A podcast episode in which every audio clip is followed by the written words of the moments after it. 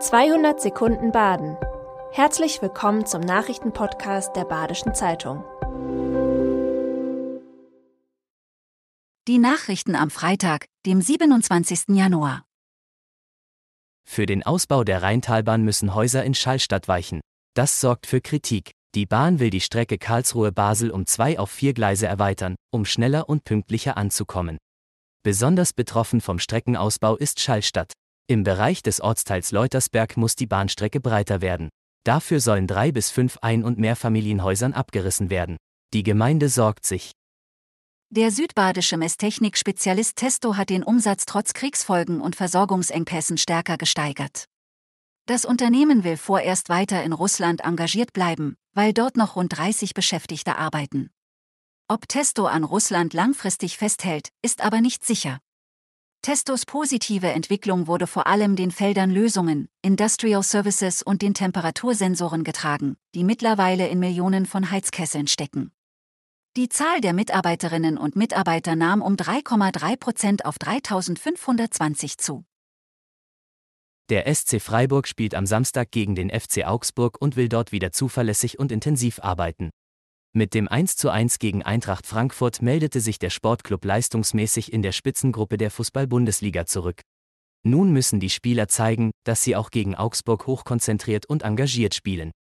Um 15.30 Uhr ist Anpfiff. Wir tickern wie immer live. Weil Räume fehlen, muss die Freiburger Musikschule im Notfallmodus arbeiten. Mehr als 3000 Kinder, Jugendliche und Erwachsene lernen hier musizieren, von der Querflöte bis zum E-Bass. Ein eigenes Gebäude hat die Schule seit 70 Jahren nicht, die Verwaltung ist in der Turnseeschule untergebracht, die Übungsräume sind über die ganze Stadt verteilt. Vor allem in Klassenzimmern und in der Stadthalle. Seit diese gesperrt ist, hat sich die Lage verschlimmert. Jetzt sucht die Musikschule mit tatkräftiger Unterstützung der Stadt neue Räume. Am Wochenende kommen die besten Skispringerinnen der Welt in den Schwarzwald. Aus 15 Nationen kommend starten sie am Wochenende im Adler Skistadion von Hinterzarten. Katharina Althaus und Selina Freitag werden hochgehandelt. Bundestrainer Maximilian Mechler aus Isny nominierte insgesamt neun deutsche Skispringerinnen für Hinterzarten, eine Schwarzwälderin ist nicht dabei. Das Weltcup-Wochenende beginnt heute um 16 Uhr mit der Qualifikation.